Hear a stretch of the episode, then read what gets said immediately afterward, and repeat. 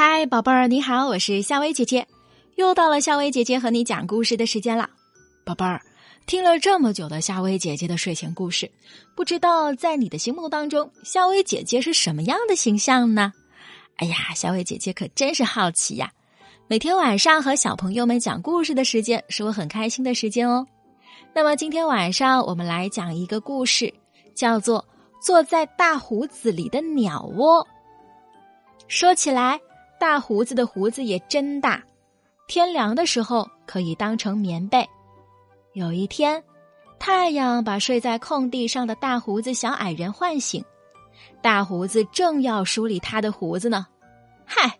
忽然从他的胡子里飞出一只小灰鸟，小灰鸟飞上一根树枝，蹲在那儿，愣愣的瞅着大胡子。大胡子只好躺在原来的地方，一动不动。这样，小鸟就不会受惊了。大胡子小矮人感觉有什么东西在他的胡子轻轻的动弹，他抬头一瞧，不由得笑了。大胡子里呀有个小鸟做的窝嘞，里头有五个小鸟蛋，这小灰鸟在他的大胡子里孵蛋呢。这下可让大胡子为难了，孵蛋的清清静静的，安安稳稳。一心一意，才能把小鸟孵出来呀。于是大胡子只好一动不动的，静静躺在那里，呆呆望着白云在天空飘动。后来，鸟妈妈飞上了树枝。过一阵，鸟爸爸回来了，嘴里叼了一条虫子。鸟爸爸先站在树枝上，看大胡子靠得住靠不住，看了好一会儿。没事儿，就飞到鸟妈妈跟前，把虫子喂进它的嘴里，又匆匆飞进了树林。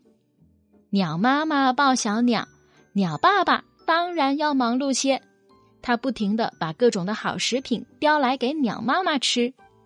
从早晨起，大胡子就没有吃过东西了。本来呢，他的大胡子上结着些什么野果之类的，但早就吃完了。新的又没长出来。好在鸟爸爸看出大胡子肚子饿，他及时捉了些虫子来喂大胡子。可是大胡子是人呐，哪会吃生虫子？所以赶紧闭上了嘴，抿得紧紧的，不让鸟爸爸把虫子塞进他的嘴里。谢谢你，我不会吃虫子，你还是好好照料鸟妈妈吧。让它在我的大胡子里安心孵蛋，它一天不动窝的孵蛋也怪辛苦的。大胡子伸手拨了些草茎嚼着，不让自己的肚子太饿。他这么一动不动的，时间躺长了，腰疼的厉害，可他又不敢动，生怕一动啊就吓着鸟妈妈。没有多久，他的大胡子里就传来轻轻的嘟嘟声。第一只小鸟出壳了，欢迎你，小东西，欢迎你来到这个有趣的世界。大胡子低声的说：“大胡子忘了口渴，忘了饥饿，忘了腰疼。”第二只小鸟出世了，第三、第四只小鸟出世了，接着第五只，五只毛茸茸的小鸟，五个可爱的小生命。鸟妈妈看着自己抱出来的小家伙，心里说不出有多高兴。